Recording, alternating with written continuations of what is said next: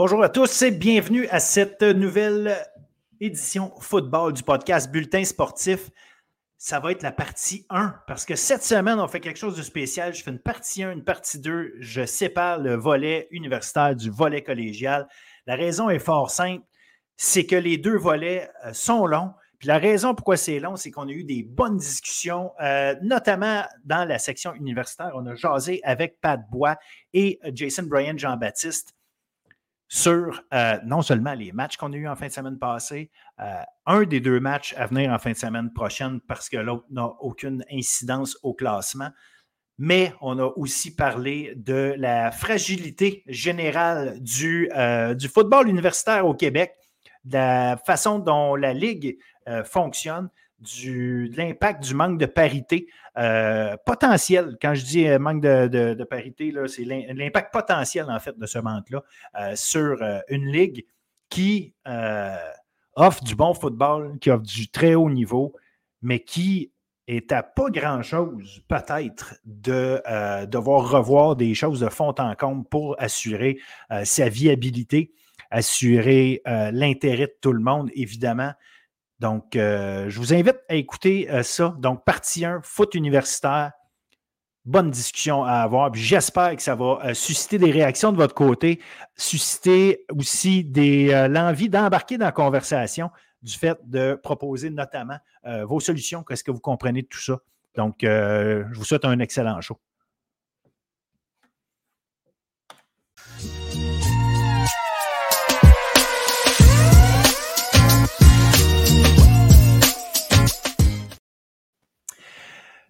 Foot universitaire, salut Jason, salut Pat. Bonjour Phil. Bonjour Phil. Le retour de Pat. Ouais. Parce que la semaine passée, malheureusement, n'était euh, pas là. Tout de suite après euh, le, gros choc qu'on avait eu de Montréal, euh, de Montréal-Laval, j'aurais été curieux d'avoir ton, ton input là-dessus. bon, ça fait un bout, je pense que tout a été dit, mais à moins que tu aies quelque chose que tu voulais nous partager à ce sujet. Non, je pense que j'avais bien résumé. J'avais vocalisé un peu mes, mes pensées lors du match sur Twitter. Puis j'avais des choses à dire, mais je pense que vous avez résumé ça. Puis on va passer à la semaine suivante. Yes, yes, yes. Écoute, ben c'est ça. C'était le match que c'était. Fait euh, comme tu dis, on, l'a résumé la semaine passée. On est rendu ailleurs. Cette semaine, on avait deux matchs euh, qui n'étaient pas télévisés ni un ni l'autre, mais euh, il y en a un qui était web diffusé, Concordia contre McGill. Une victoire de 40-23 des Stingers. Puis on dit 40-23 parce qu'à la fin, McGill a trouvé le moyen d'ajouter des points. Et je ne vais pas leur enlever leur crédit pour l'avoir fait, mais ça reste que c'était un match euh, qui était à sens unique. Je pense qu'il y a eu une bonne drive, tu sais, en première demi, une bonne drive de McGill, puis une bonne, séquence défensive. Pour le reste, euh, Concordia a fait essentiellement ce qu'il voulait défensivement, offensivement. Euh, Ezekiel Tied, il faut le mentionner, quatre touchés dans le match. Euh, une grosse, grosse, grosse game de sa part. Je ne sais pas si c'est parce qu'il jouait contre McGill, mais Concordia me, donne l'impression d'une équipe qui euh, s'améliore de semaine en semaine, ou en tout cas, euh, va boucher quelques trous qu'il y avait. Est-ce que c'est parce que c'était contre McGill que ça a mieux paru? Je ne le sais pas. Je ne veux, me veux pas manquer de respect du tout à McGill. Je sais que McGill est capable de faire des bonnes choses, puis, mais ça reste que Concordia a clairement démontré que c'était une meilleure équipe qui avait sa place assurément troisième. Maintenant, est-ce qu'ils sont capables euh, de monter deuxième? Ça, c'est une autre chose. Je vous laisse me dire comment vous avez, comment vous avez vu ce game-là, comment vous avez analysé euh, Concordia contre McGill. Jason, vas-y donc. Concordia a simplement dominé le match. Offensivement, Olivier Roy a eu le meilleur match de sa saison. Cinq passes de toucher, euh, des bonnes décisions, il a été précis. puis ce qui m'a impressionné, c'est vraiment, encore une fois, Concordia, comme tu l'as dit, s'améliore de semaine en semaine. Puis là, l'amélioration qu'on a vue avec la défense depuis le début de la saison euh, a continué. Et je pense que ça a un peu amené l'attaque à aussi prendre un autre niveau. Et là, tu l'as vraiment vu, tu sais, Oriola Poirier, euh, Jacob Salvay, euh, Tristan Menchini, ils ont tous eu des très bons matchs. Et ça a vraiment ajouté un, vraiment un niveau de complémentarité à juste l'équipe en, général. Je pense que ça a rendu les choses plus faciles pour la défensive. ils ont vraiment pu faire un match complet et dominé. Oui, comme euh, Jason a dit, on vient distribuer le ballon. Euh, ils ont deux, ils ont 100 euh, verges au sol aussi. Les deux porteurs ont été impliqués à, je pense, à 50 verges près chacun. Il y a plusieurs receveurs. Il y a quatre receveurs qui ont en haut de quatre passes. Donc, on a bien spreadé le ballon, on a bien utilisé tous nos éléments. De, puis tu avais une équipe qui roulait d'un bord, puis de l'autre côté, euh, McGill n'a rien fait en euh, première demi, puis ça a un peu des garbage touchdowns en, deuxième demi. Un fait aussi, pour que McGill, je pense depuis le début de l'année, il y, a un problème de discipline, encore 200 verges de punition en, 20 semaines. Tu ne peux pas aspirer à devenir une équipe compétitive si tu ne tu contrôles pas tes émotions, puis tu joues avec indiscipline semaine après semaine. 200 verges de pénalité, tu, tu, en, en, football, 100 verges de pénalité, c'est un, toucher que tu donnes à l'adversaire. ils ne sont pas assez bons pour donner deux touchés à, cause de l'indiscipline avec 200 verges de pénalité. Donc, pour moi, ça, c'est. euh, vraiment qu'on travaille là-dessus si on, espère être, compétitif un jour. J'ai aimé l'élément en défensive, l'ajout de. Euh, c'est Tristan Norris-Gauthier qui, jouait son premier match au centre de la défensive. Euh, ce gars-là pour Concordia est un gars qui était attendu et j'ai hâte de voir l'impact que ça va avoir euh, dans le, la pression qui va être capable d'être mise. On le sait, comment une pression qui arrive du centre, c'est difficile. Aussi, la, capable de, mieux contrôler euh, le jeu au sol de l'adversaire. Donc, j'ai l'impression que cette défensive-là devient de plus en plus complète. Je ne sais pas pour vous, mais moi, je l'ai dit, puis je vais continuer de le dire, je pense, pendant encore un autre quatre ans, euh, s'il si, dure un autre quatre ans. Mais Mendel Joseph apporte quelque chose de très, très intéressant à cette défensive-là. Euh, il ajoute une robustesse au niveau de la tertiaire qui est. Euh, tu sais, il joue avec confiance. Il joue, pour arriver puis frapper aussi fort à partir de la tertiaire, Pat, tu pourrais nous le dire. Il faut que tu arrives avec confiance. Il faut que tu saches qu'est-ce que tu t'en vas faire. Tu ne peux pas être en train d'hésiter et te demander si tu couvres ton terrain. Ce gars-là sait exactement ce qu'il s'en va faire. Puis moi, je, trouve très intéressant de voir comment euh, il y a une approche dans cette défensive-là où est-ce que la confiance a, grandi. Et à cause de ça, euh, j'ai l'impression que tout le monde semble un peu meilleur. Euh, William Castonguay joue une super belle saison. Donc, puis Loïc Gagné, j'en ai déjà parlé. C'est en tout cas, je ne sais pas pour vous comment vous voyez la défensive de Concordia à la veille où est-ce qu'on est en train de se préparer à rentrer dans les, euh, dans les éliminatoires. Euh, j'aime bien ce que je vois. Concordia, en réalité, pour moi, il y a un, en fait, il y a deux éléments qui l'empêchent d'être une équipe vraiment top. Là, puis je parle en termes de chiffres. C'est au niveau des retours de beauté, où est-ce que je trouve qu'on manque de, verges accumulées. Là. Il n'y a pas assez de gros retours. Puis, euh, Là, on n'a pas vu en fin de semaine, mais encore trop de ballons échappés par les receveurs ici et là qui empêchent certaines, certaines drives d'avancer plus longtemps. je ne sais pas comment vous le voyez, vous, dans la, perspective de, ce que représente Concordia, mais euh, je sais que j'ai amené un paquet d'affaires, mais quand même, euh, je, en tout cas, je, reviens sur le fait que c'est, je ne sais pas si c'est à cause que c'est contre McGill, mais ils m'ont donné vraiment une belle impression à plusieurs niveaux.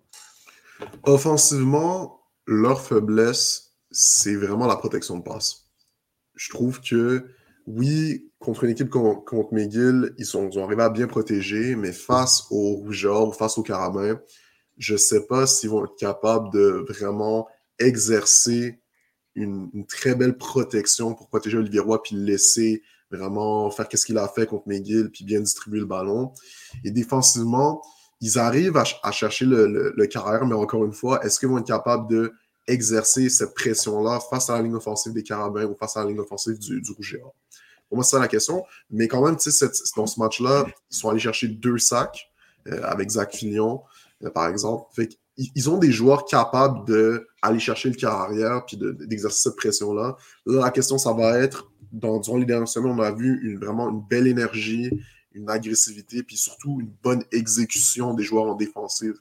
C'est très intéressant de voir euh, durant les séries éliminatoires comment ils vont être capables de, de, s'adapter puis de vraiment jouer à ce niveau-là euh, dans les gros moments. Moi, je pense que défensivement, ils ont prouvé depuis le début de l'année qu'ils sont capables de, compétitionner. Ils ont quand même eu des, gros matchs. On regarde la, deux semaines à Laval, ils ont, été quand même assez hermétiques. Je pense que c'est de voir ces joueurs-là, euh, comment ils vont gérer euh, l'arrivée des dans les séries dans un, euh, dans un, dans un, environnement hostile où ce que, là, il y, a des joueurs à Laval qui ont l'expérience de ça, des joueurs de Concordia qui n'ont pas nécessairement cette expérience-là. Comment, tu vas gérer le moment présent à ce niveau-là au niveau de la défensive, puis à savoir si tu je pense que coach Evelien et son staff, ils, vont, ont encore des trucs dans, leur sac. je pense qu'ils vont être prêts sur ce que l'offensive la, de Laval va amener, mais c'est à savoir si les, jeunes sont capables de prendre le prochain step parce qu'on sait que quand tu arrives en playoff, tout le monde élève son cran d'un jeu. Donc, c'est à ce niveau-là, savoir comment ils vont faire euh, le saut. je pense au niveau de leur offensive, c'est d'être capable de on, l'a dit depuis la comparé à l'année passée, on perdu des éléments au niveau des, receveurs et des receveurs qui commencent à reprendre un peu leur place, mais c'est à savoir si ces gars-là vont être capables de gagner des, des match-ups contre les receveurs du Rougeur qui aiment beaucoup jouer de la défensive homme cette année. Donc, à ce niveau-là, c'est un peu, un peu des dans les deux sens, ça va jouer selon moi. Il va falloir que les receveurs de Concordia élèvent beaucoup leur cran puis qu'ils réussissent à gagner leur match-up un contre un contre euh, le Rougeur. Parlant de receveurs de Concordia, euh, il y a un certain Jalen Greaves là, qui, euh, qui, est euh, dans, sur les lignes de côté depuis le début de la saison. On me dit que son cas est évalué semaine après semaine. Rendu à ce niveau-ci de l'année, à ce temps-ci de l'année, si tu fais rentrer un Jalen Greaves, son talent, euh, on ne pose pas de questions, on le sait qu'il est là. Si on le fait rentrer, c'est parce qu'il est capable de jouer.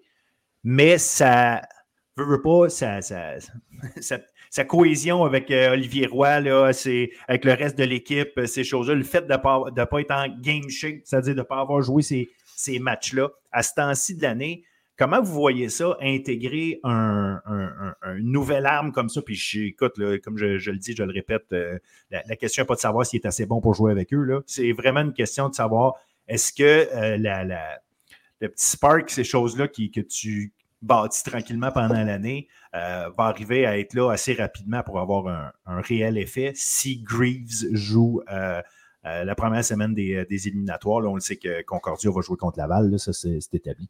Comment vous voyez ça? S'il peut jouer, faites-le jouer.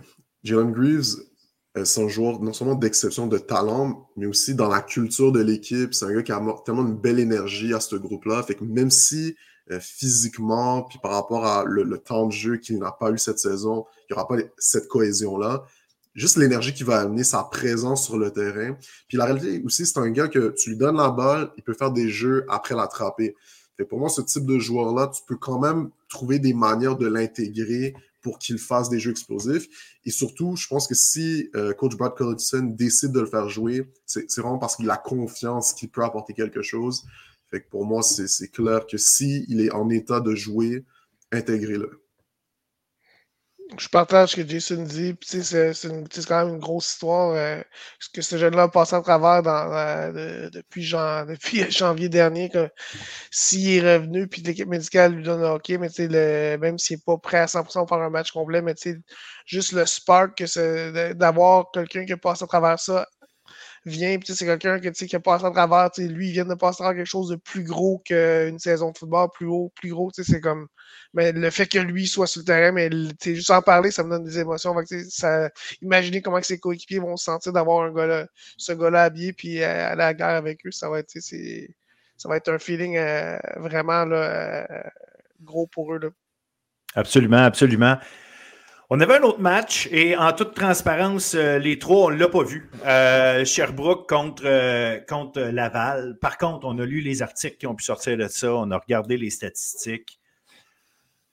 Est-ce que. puis, bon, c'est sûr que c'est dur de, l'établir de notre part, comme je le dis, n'ayant pas vu le match, mais voir le déroulement, comment les choses se sont passées à quel point Laval semble comment je pourrais dire? En tout cas, il ne donne pas confiance à ses fans, appelons ça comme ça. Là. Euh, puis surtout, euh, surtout offensivement. C'était le retour cependant de Kalinga Muganda. Très, très bonne nouvelle pour le Rouge et Or parce qu'on le sait que l'an passé, ce gars-là, en éliminatoire, a été une arme plus que plus qu'essentielle au, au, succès. du Rouge et Or. Donc, je veux avoir votre impression sur, un, le retour de Muganda, comment ça peut aider les choses. Euh, je pense que moi, personnellement, qu'un duo Muganda-Valentine peut changer des choses. Mais est-ce que, euh, est-ce que les problèmes de, l'attaque de Laval sont plus profonds qu'on pense? Puis le, soupçon que Desjardins soit blessé, euh, je comprends que ça excuse rien parce que l'année passée, les Carabins avaient, la même, le même enjeu. Puis d'ailleurs, on, a vu ce qui est arrivé. Mais à quel point, justement, le Rouge et Or, vraiment, là, en ce moment, est, en train de se placer pour être à son mieux euh, pour la demi-finale et la finale, euh, ou si vraiment il y a encore beaucoup de questions selon. La ligne offensive du Rouge pour moi, en ce moment, c'est un des problèmes, dans le sens qu'ils accordent beaucoup de sacs en protection. Et la réalité, c'est qu'avec Arnaud, euh, puis aussi, je pense que l'intégration de Mittal, je ne sais pas à quel point il est en santé ou non, mais le fait qu'il n'est pas capable de produire au niveau où on l'a vu l'an dernier, puis au début de la saison, ça, je pense que ça, a comme changé la dynamique de, cette attaque qui était vraiment polyvalente, qui allait chercher les premiers essais genre assez facilement. Et là, tu vois que ils ont beaucoup plus de difficultés à, avoir à développer ce rythme-là, puis de, marquer des points rapidement, puis enchaîner les premiers essais, euh, comme on a vu dans le passé. Là, c'est sûr que, comme tu l'as dit, avec Muganda, puis Sean Valentine, on a quelque chose d'intéressant sur lequel, puis la réalité, c'est que le, football de, série éliminatoire, c'est beaucoup de la physicalité. Fait qu'avoir deux running backs comme ça, deux porteurs de ballon physiques, polyvalents, qui peuvent vraiment euh, frapper fort puis mettre de la pression comme ça, c'est intéressant. Fait ça va être très intéressant, de, ça va être très important pour la suite des choses de, voir comment ces deux joueurs-là peuvent être intégrés dans l'attaque pour euh, vraiment rendre la, job de Arnaud Desjardins plus facile moi, je pense que depuis, en début de saison, il y avait beaucoup de débats entre, mettons, Arnaud et Jonathan Sénécal. Puis, on le voit, Arnaud avait comme un bon début de saison. Il, il était sa coche. Puis, on dirait que depuis le milieu de la saison, personnellement, je l'ai trouvé un petit peu chancelant, des fois un petit peu. Euh, prend pas les, il pas aussi exécutif sur ses décisions. Puis Jason parlait de faire des sacs, mais certains sacs, des fois, c'était comme qui sont, qui sont, qui sont un peu causés par son indécision. Euh, moi, je pense que je l'ai parlé en début d'année, puis je pense encore le cas, la perte de David Dallard a vraiment fait mal à, cette offensive-là. Ce, gars-là, c'était le X-Factor l'an dernier. C'est un gars qui pouvait bloquer, c'est un gars qui, qui était un match-up euh, quasiment impossible pour euh, s'il couvrait avec un secondaire, mais il les battait un contre un. Puis les débits, il n'y avait pas, mais il avait pas la, physique, la physique, physicalité pour le, matcher. Donc, c'est un gros un match-up nightmare, comme on dit. Puis, la puis Mittal, c'est un match-up nightmare. quand tu avais deux gars comme ça, mais ça ouvrait le jeu pour un et l'autre. Puis là, tu n'as pas, cette, pas cette arme-là pour le, le, le, rouge et or cette année. Puis tu as des bons ressorts qui sont là, mais tu sais, c'est pas nécessairement des gars qui, qui sont un peu des match-up nightmares à la Mittal puis à la David Dallaire. Donc, je pense que. Tu n'as pas de David Dallaire, puis tu n'as pas, pas non plus ceux qui devaient les le remplacer parce que les autres ont été blessés depuis. Ouais, exact. Puis, tu sais, moi, je pense, pour avoir déjà vécu un, un, un, un ankle sprain comme Kevin Mittal, il est revenu quand même assez vite. Puis, moi, j'ai des gros doutes que ce gars-là est, à 100%. Puis, on le voit avec sa productivité. C'est pas la même productivité. Donc, c'est il, y a, un, impact là. Bon, peut-être de voir cette semaine, si, avec un match qui ne veut rien dire pour eux, s'ils vont le reposer ou non. Euh, un peu intéressant de voir comment ils vont approcher cet aspect-là. Puis, je pense que la, ligne offensive de Laval, même si il y, a, des hauts et des bas, ça reste que c'est quand même tous des, gars qui sont euh, blue chip. La, la, moitié de ces gars-là, ils ont passé, il y a quelques, de ces gars-là qui ont passé le temps aux États-Unis ou qui avaient le potentiel aux États-Unis qui sont restés au Canada. C'est comme. Puis si cette équipe-là se met à, rouler au sol, il n'y a pas beaucoup de, lignes défensives qui peuvent euh, les arrêter. Puis que, ça soit le. Muganda est vraiment bon, c'est une coche d'avoir ce gars-là, mais les autres gars qui sont en place avaient ont le talent pour jouer avec, pour avoir une belle productivité avec cette ligne offensive-là. C'est sûr que le fait que Kalenga soit en santé, mais c'est on apporte ça à une autre dimension. on voit que Laval, en fin de semaine dernière, ont vraiment voulu établir plus leur jeu au sol, que lors des matchs, quand on regarde les statistiques, que les matchs précédents. Fait si Laval réussit à s'imposer au sol, puis que le, le, spark entre Arnaud, qu'on a moins de pression, sur peut-être ça aussi, le fait d'avoir une attaque au sol chancelante jusqu'à jusqu'à ici dans l'année, mais ça peut-être ça peut-être ça mettait de la pression sur Arnaud. Puis le fait peut-être que le, jeu au sol s'ouvre, peut-être Arnaud va avoir moins de. Il n'aura peut-être pas à prendre tout ça sur ses épaules. Je pense va peut-être avoir un euh, être plus productif pour l'offensive du Rouge. Mais tu sais, c'est. Laval, c'est une équipe de playoffs, c'est une équipe qui a l'expérience. Donc, tu sais, on peut. C'est déjà arrivé dans le passé que tu sais, c'était des hauts et des bas avec euh, l'offensive. Mais quand, quand c'est le temps de, performer, mais l'expérience des coachs, puis l'expérience des gars qui ont déjà vécu ces moments-là, ça fait en sorte que ça, souvent ça débloque au bon moment.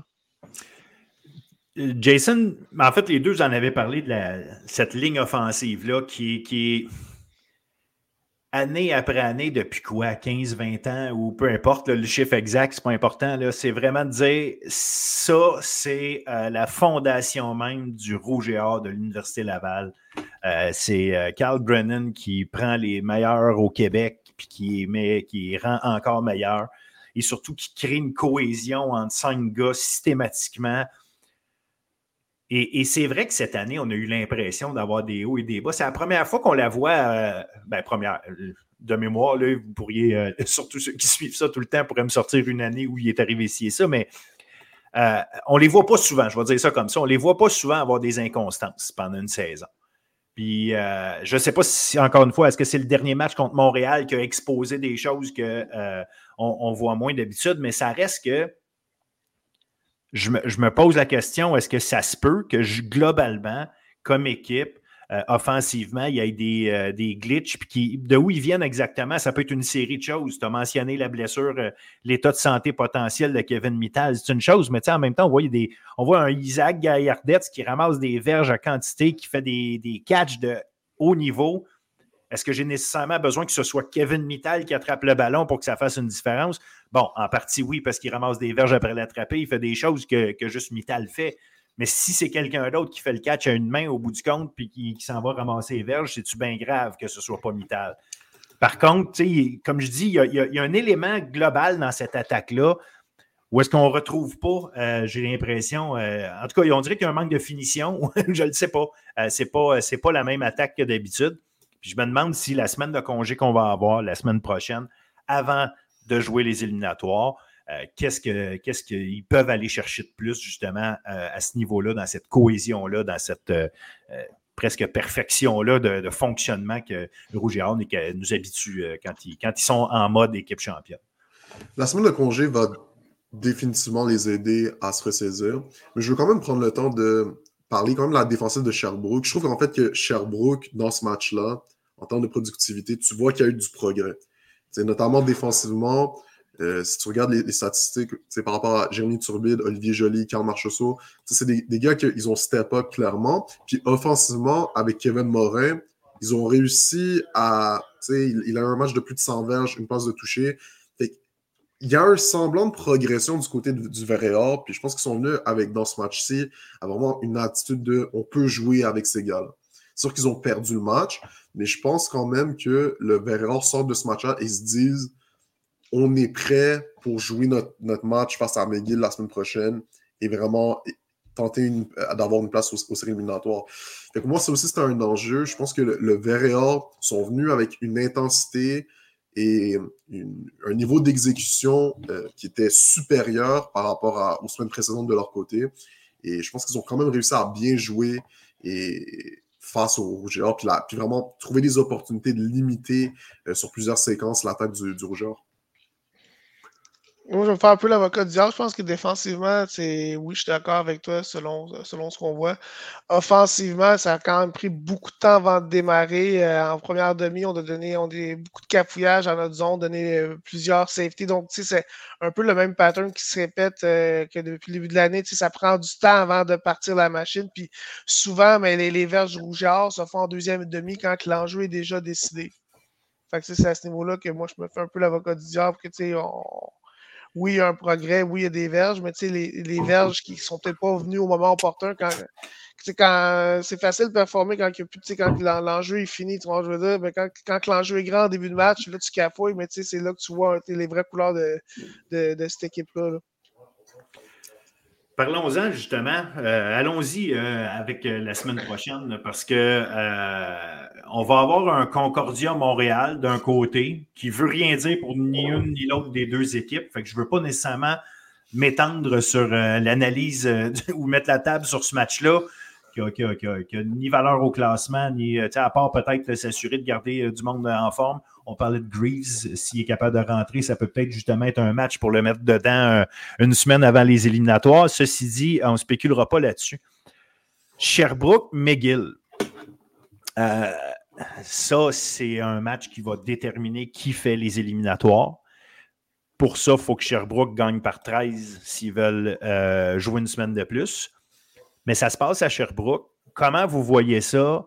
Euh, est-ce que Sherbrooke, justement, est capable d'éviter de cafouiller en début de match? Que, ou l'inverse, parce qu'on a vu Sherbrooke deux fois cette année euh, prendre les devants euh, clairement en début de match, une fois contre Concordia et une autre fois contre McGill, puis finalement l'échapper.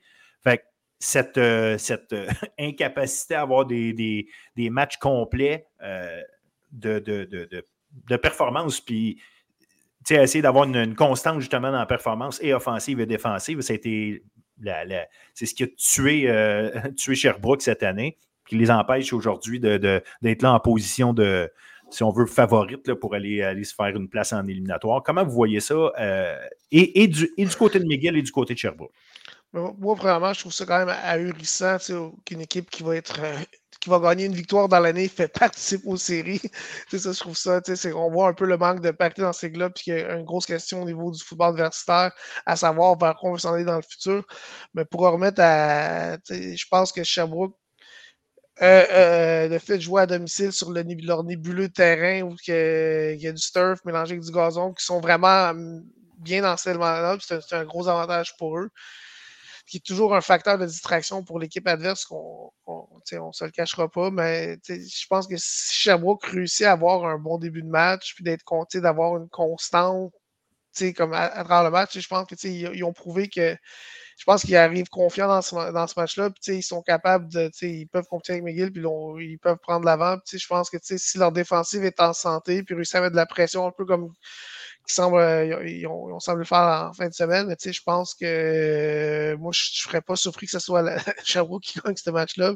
Mais il faut qu'il gagne par 13 points. Mais ça va être comme un, match intéressant. Je suis quand même content que TVA Sport euh, changer ses, son fusil d'épaule pour lui mettre du golf ou de, du mini-pot, que ce soit du euh, le football universitaire, pour qu'on on puisse voir vraiment qui va entrer dans les séries. Très bon point, très bon point ce dernier.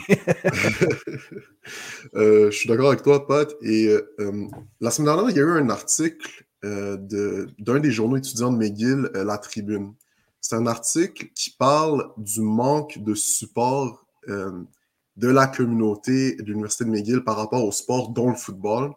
Et le fait que les McGill avaient beaucoup de mal à vendre ses billets et vraiment intéresser les partisans à venir.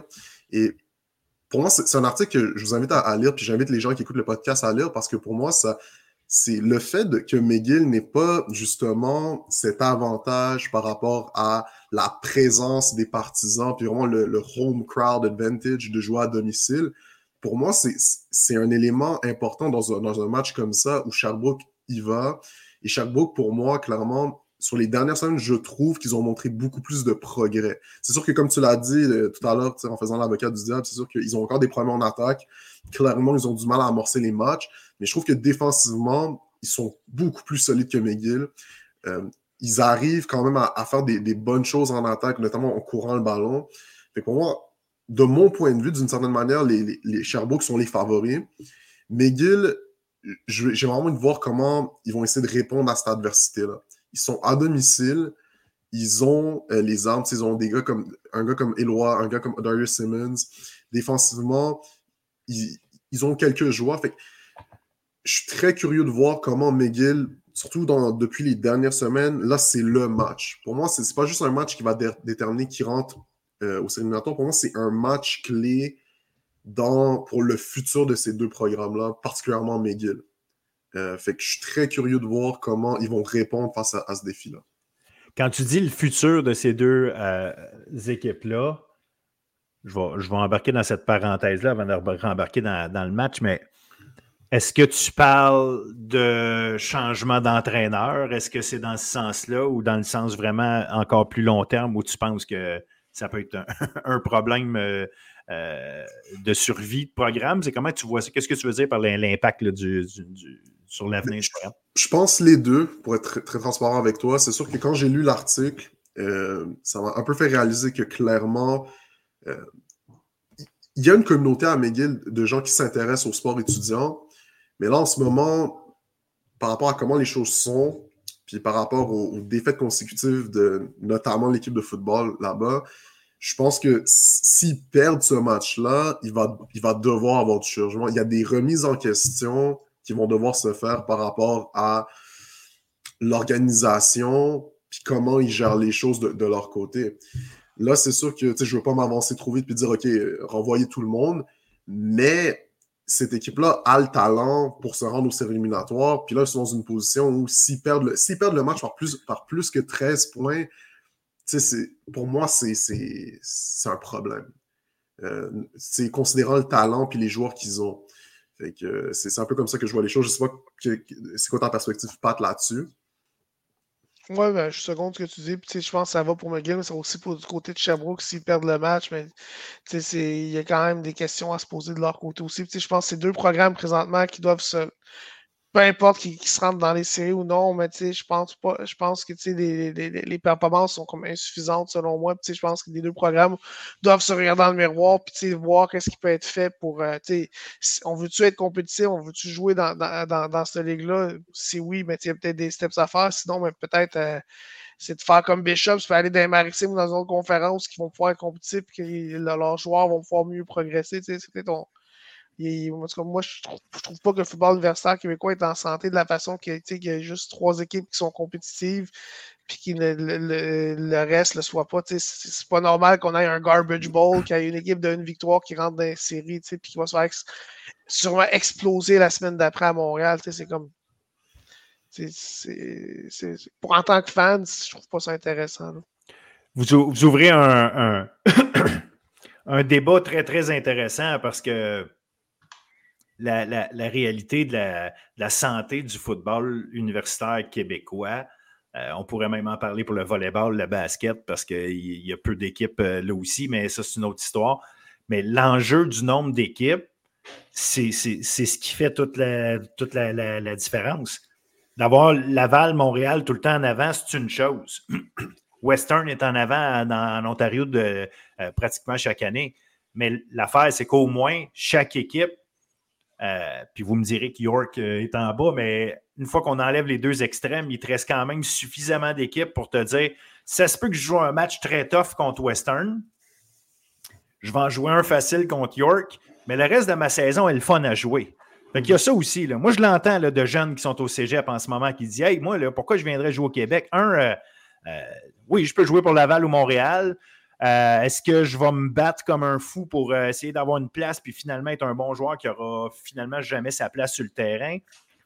Sinon, je m'en vais où? Puis je m'en vais me faire planter la moitié de la saison? Parce que peu importe qui, même si tu es Concordia cette année, quand tu penses à ça, là, euh, Concordia qui a une bonne saison, qui s'en va à bonne place, moi, j'aime bien ce que je vois là-bas. Ça reste que la moitié de ton année, quatre matchs sur huit, tu t'en vas jouer en sachant, eux autres, évidemment, ils se disent pas ça, là, mais nous autres, avec un peu de recul, on a le droit de le dire, ils s'en vont jouer un match en sachant qu'ils s'en vont le perdre. Fait que là, il te reste quatre matchs à jouer contre McGill puis euh, Sherbrooke, si je prends le cas de, Concordia, puis tu joues, contre, euh, tu, joues contre eux autres en espérant gagner puis en, te battant pour ça. En ayant peu d'équipes, trop peu d'équipes dans le football euh, universitaire, tu es à risque à plein de niveaux. Un, parce qu'on voit ce qu'on voit, c'est-à-dire le manque de parité qui, est flagrant. L'autre chose, c'est le risque, comme tu dis, par exemple, d'avoir un Sherbrooke et un McGill qui décide d'aller jouer euh, dans l'Atlantique. Tu fais quoi si ta ligue a fait ça? Tu vas te retrouver avec une ligue à trois équipes? Laval et Montréal vont faire quoi? Pour vrai, là, c'est bien beau de dire que c'est deux grands programmes au niveau canadien. Ils vont jouer contre qui? C'est fragile, là, quand tu regardes ça. Fait que oui, la santé du football euh, universitaire québécois est réellement à, considérer. Il faut trouver des solutions. Euh, puis comme je dis, on pourrait embarquer sur d'autres choses, là, mais Laval et Montréal ont une partie de la solution aussi. Il faut accepter certains, probablement, euh, certains ajustements de, de, règlement de recrutement ou des choses comme ça. Je ne parle pas de dire commencer à être moins bon, Ce n'est pas ça que je dis. C'est est-ce qu'il y a moyen de s'assurer que d'une manière ou d'une autre, il y a une distribution plus, euh, plus, plus facile du, du talent dans les diverses équipes? Est-ce qu'on peut s'arranger? Est-ce qu'il y a quelque chose qui peut être fait pour que des places comme l'UQTR, notamment, s'ouvrent une équipe? Est-ce qu'on peut travailler de cette façon-là si ça arrive? Est-ce qu'éventuellement on peut ramener Bishops dans le, dans le giron du RSEQ? Est-ce que, est que l'UCAC, je, je vais plus loin, le l'UCAC, c'est l'Université du Québec à Chicoutimi. Ils viennent de rentrer dans U-Sport, eux autres. Pourquoi? Pour le volleyball, puis le cross-country, puis l'athlétisme. Ils ont une équipe de hockey des deux qui vient de rentrer là. Il y a des programmes dans ce coin-là de football collégiaux qui fournissent des running backs en quantité industrielle au Carabin notamment. Euh, Enzo Dioulou, un super bon jeune receveur qui est rendu avec le, Rouge et Or, il vient de là. Euh, il vient de Jonquière. Est-ce que là-bas, éventuellement, on pourrait se monter une équipe aussi? Je ne suis pas en train de dire qu'il y aurait les ressources de, l'Université Laval, mais admettons que tu te retrouves avec une ligue à 7-8 équipes, puis là, tu commences à. il y a 30, 30 équipes collégiales au Québec. 30. On serait capable de fournir du monde, là mais ça prend des ressources pour faire des équipes de foot. Puis euh, on, a, un enjeu là. En tout cas, regarde, euh, je, m'en vais dans plein de directions là, parce que euh, quand tu me parles de santé de la Ligue du football québécois universitaire, je pense qu'il y a plein d'enjeux. Puis Pat, tu, mets le doigt sur quelque chose d'intéressant. Bishop, de la façon qu'ils ont, ils ont pris un peu une décision à, une couple d'années que, parce qu'ils voyaient qu'ils ne compétitionnaient pas dans les mêmes girons. Puis Bishop a quand même haussé leur standard académique. Puis, je pense qu'ils ont fait un, leur décision maritime est un peu liée à être dans un environnement qui ressemblait plus à la structure de leur programme. Puis, tu sais, même pas en 100 ans, Bishop va revenir au Québec. Là, c'est comme, ils sont, sont, bien dans ce environnement-là. Ils compétitionnent contre des programmes qui ont les mêmes réalités, comme académiques. Euh, c'est des petites universités, des petits campus. C'est fait moi, je pense qu'il y a plus de chances que peut-être une équipe du Québec se joigne au maritime que Bishop revienne. Il faudrait que tu rendes ça vraiment intéressant. T'sais, Bishop, présentement, c'est dans une situation que s'ils continuent à faire les choses comme il faut, année après année, ils peuvent se, rendre euh, au, au, au, carré du football canadien en gagnant la. C'est sûr qu'après ça, c'est. Là on, là, on arrive dans un autre débat, mais tu parce que je trouve pas ça logique que cette conférence-là, il y a une passe droit directement vers le corridor, mais son, ça, le, fait que la décision qu'ils ont présentement, de la façon que les choses vont, mais ils s'établissent pour euh, être en, bonne place dans cette conférence-là pendant encore plusieurs années. Fait moi, je ne vois pas Bishop revenir au Québec. Moi, je vois peut-être plus. Non, non, puis, tu as raison, Pat. L'idée de penser que Bishop reviendrait ici, ça n'arrivera pas avec un coup de baguette magique. Que, ah ouais, finalement, OK, on va venir vous aider. C'est pas ça. C'est vraiment une question de dire si tu as des UCAC puis des UQTR, puis des. Euh, euh, sais, est-ce que là, tu te retrouves peut-être plus en position de, euh, de te dire, ben écoute, moi, mon niveau de compétitivité est quand même intéressant. Euh, rendu là, ils en rediscuteront. Puis effectivement, tu as raison. Là, si on regarde juste université pour université, Bishops, c'est la même, le même type d'université que ce que tu vois euh, dans l'Atlantique. Fait que c'est parfait pour eux. il y aurait un travail à faire sérieusement pour les ramener. On est loin d'être rendu là. Puis Pat, tes, arguments, sont, c'est tellement ça. Mais je dis juste que à un moment donné, tant que tu ne trouveras pas une façon au RSEQ de ramener plus d'équipes ou de créer plus d'équipes, tu vas avoir ces problèmes-là. Puis on a cette réalité-là parce qu'on a des cégeps au Québec aussi. Le monde, faut qu'ils comprennent ça. Euh, à cause qu'on a des cégeps, les gens qui sortent du high school, ils vont d'abord au cégep, alors que euh, tu vas en Ontario, ben, tu tombes dans des universités. Donc, évidemment, tu peux faire des programmes de football universitaire parce que tu es déjà rendu là. Nos programmes de cégep à nous, euh, ce pas des programmes universitaires, c'est des programmes de cégep. Ça n'existe pas ailleurs. Euh, donc, tu te retrouves dans un, système qui crée ça aussi. Ce n'est pas parce qu'on ne veut pas avoir des équipes de football. C'est parce que nos universités, euh, c'est pas ça qu'ils font. il y en a moins qu'ailleurs.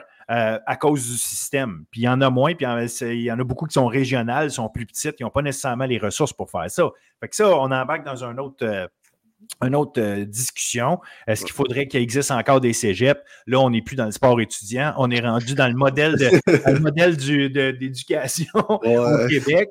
ça, tu sais, ben, Jason, éventuellement, tu vas peut-être être mieux placé pour en, parler parce qu'avec tes études que tu fais en éducation, mais en enseignement, mais il reste que, euh, tu ça pour dire qu'au bout du compte, on a le système qu'on a.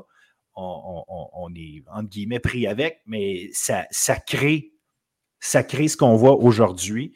Puis je reviens sur le fait qu'il faut faire très attention parce que la voie qu'a pris Bishops, si elle devient intéressante pour McGill, par exemple, puis moi, je vois McGill très bien, encore plus que Sherbrooke, avoir euh, adopté cette approche-là en se disant, nous, de toute façon, notre bassin de recrutement, c'est justement basé sur des, hauts standards académiques. Fait qu'on n'a pas nécessairement le même bassin que les autres du fait qu'il y a peut-être 70% des joueurs que de toute façon ne pourraient pas rentrer chez nous, parapluie ou non, ceci dit.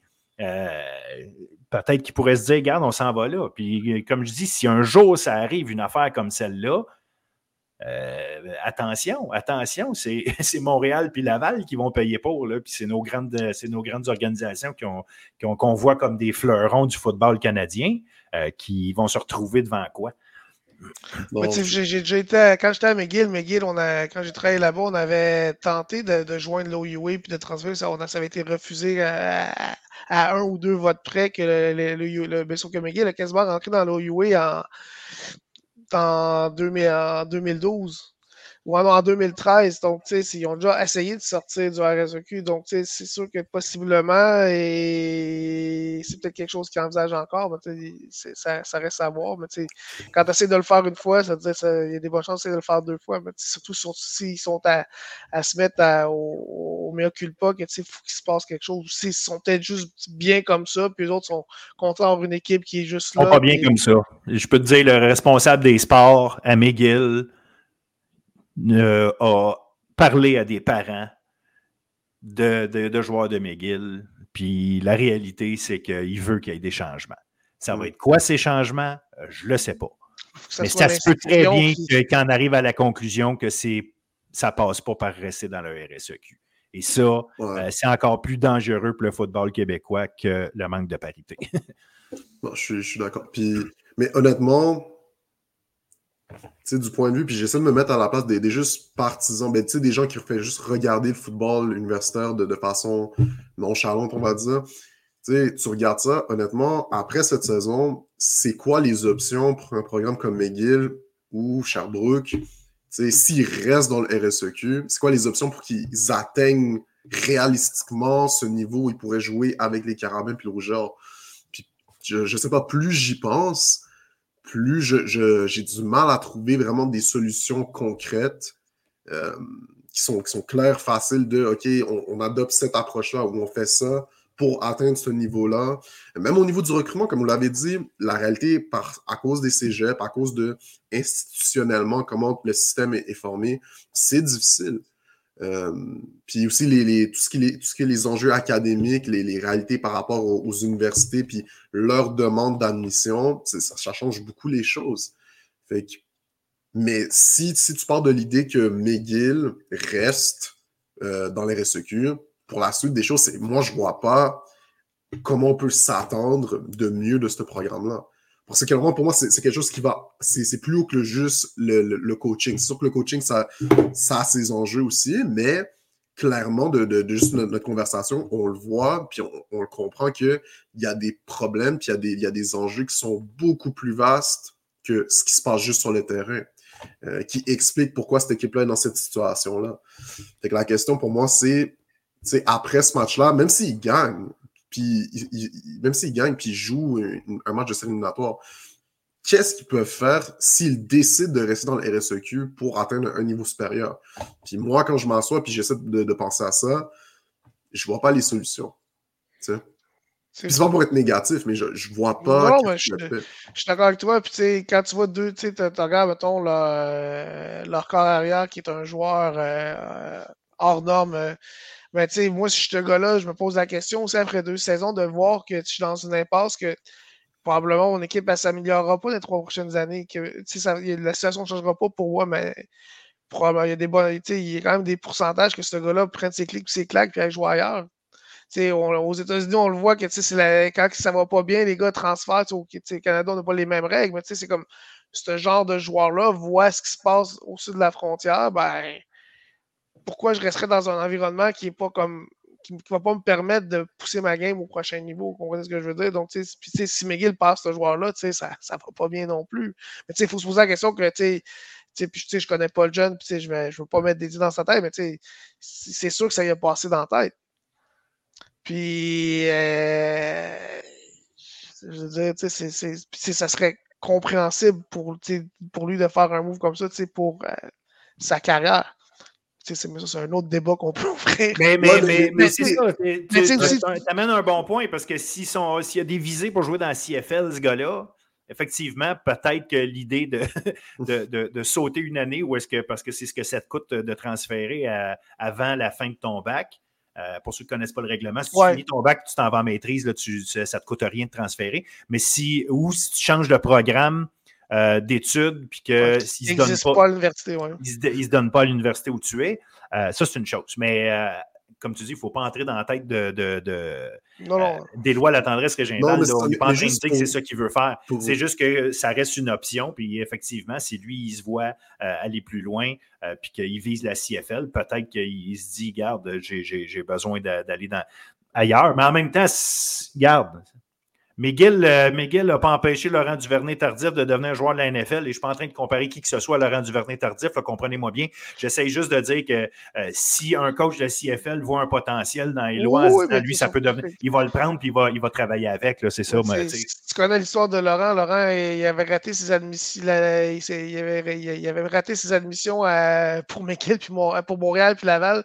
Puis, tu sais, ça, ça a comme coupé son choix un petit peu. Fait que, je suis pas sûr que si Laurent fait ses entrevues en médecine à Laval puis Montréal, qu'il va, il va à McGill. Puis, ben, peut-être s'il va pas à McGill, il va pas dans, ses, dans NFL. C'est comme, il y a des. Ah, ben, effectivement, ça, c'est ça. C'est trop de tangentes à analyser, mais tu sais, je pense que, tu sais, oui, tu peux accéder pro, peu importe le programme, c'est le talent, ça reste le talent, mais tu sais, si des fois le joueur va rester, oui, aspirer au, au football euh, professionnel, mais aussi comme avoir une carrière intéressante de, de même, mettons, elle a, elle a la tendresse à Western, puis il gagne, euh, il gagne trois Coupes Valier, mais pour lui, c'est comme. Ça, ah, même s'il ne joue pas pro, ça reste des, des, ça grandes, reste expériences, des, des, grandes expériences. Puis, on parlait un peu de, de Sherbrooke. Sherbrooke, je pense pas que Sherbrooke, Sherbrooke, quand même, des universités différentes de Montréal et Laval, mais Sherbrooke, tout est en place pour avoir un programme compétitif. C'est juste que, tu sais, présenter des. Puis, tu sais, je me. Il y a quelques années, mais.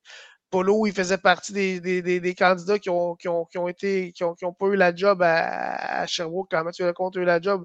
Mais, mais un gars comme Paul Saint-Vilien à, à, à, Sherbrooke qui est capable, qui, qui est capable d'attirer du monde de, de, partout au Québec, ben, peut-être ça prend juste quelqu'un en place qui est capable de, aller chercher des,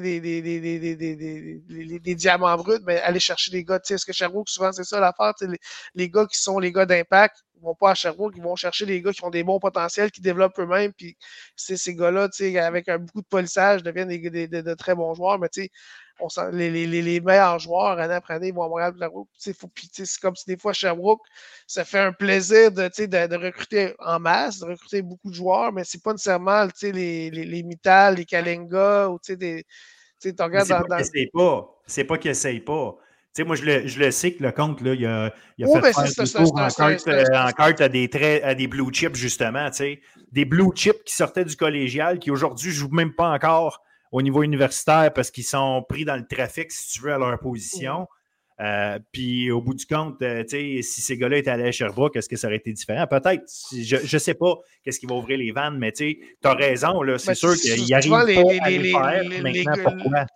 Les gars vont voir quelqu'un qui, qui, qui, leur ressemble. Je vais te donner l'exemple à, à Colorado aux États-Unis, Colorado là, avec Dion, Dion, il ne fait pas. Ce gars-là, dans, dans, la ville de Colorado, c'est une anomalie, là, mais c'est comme il y a le charisme pour amener des, des, des, meilleurs joueurs dans un élément qui n'est pas nécessairement un élément pour eux.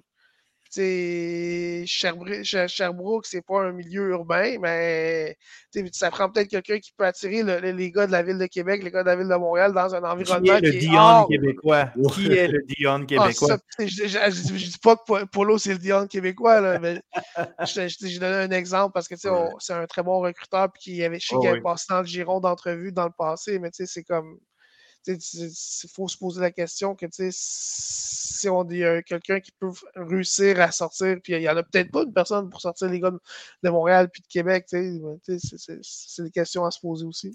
Ben, on dit ça. Ils sont à Champlain-Lennoxville, ils sont à Saint-Jean. Regarde ce qu'ils font là dans le. Euh, ils arrivent à les attirer au niveau collégial dans des places qui ne sont pas ni Montréal ni Québec aussi. à Trois-Rivières, il y en a des bons joueurs de football. Euh, euh, bref, pour dire que La moitié de l'équipe de Champlain-Lennoxville, c'est des gars de la ville de Québec. L'autre moitié, c'est des gars de Montréal. Puis un petit couple de gars. Des... capable de les attirer là pour jouer au football collégial. Sherbrooke, là, puis Lennoxville, c'est pas mal la même place. Là. exact. C'est pour ça que je te dis, c'est possible. Les boys, au bout du compte, euh, on a dévié de conversation, mais c'était euh, drôlement intéressant. Puis de toute façon, probablement plus intéressant que de parler de euh, match la semaine prochaine. Un qui n'a aucune importance et l'autre entre deux équipes qui euh, risque fort, malheureusement, d'aller se faire planter la semaine d'après, celui qui va gagner. Donc, euh, je pense que ça a amené quelque chose de vraiment constructif, intéressant. Merci les boys pour ça. Euh, je pense qu'on va en reparler à d'autres moments, assurément, parce que on pourrait inviter nos deux amis pour, avec ces sujets-là, ce serait encore peut-être plus explosif.